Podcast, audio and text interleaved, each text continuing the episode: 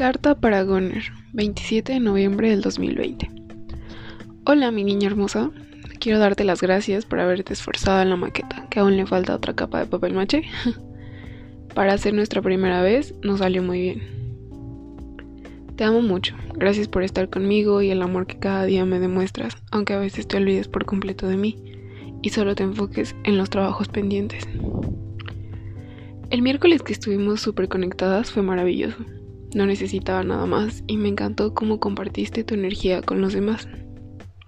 Sin duda eres un ser de luz y estás llena de amor para compartir.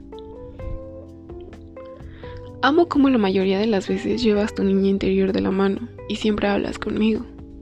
Tus risas que sueltas de repente me fascinan porque me recuerdan lo simple que es la vida y lo fácil que a veces nos amargamos el día.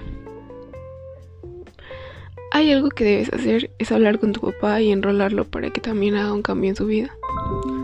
Tú eres consciente de que afecta por completo nuestra energía y ahora que sabes que posees una parte espiritual, es importante que no la dejes y la trabajes. También tus meditaciones y el ejercicio, porque ya perdimos las boobies y no quiero que parezcamos una tabla. Aunque igual te voy a amar.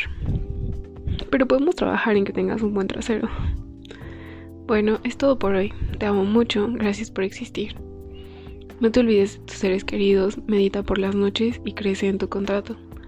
Yo soy una mujer valiente, auténtica y amorosa.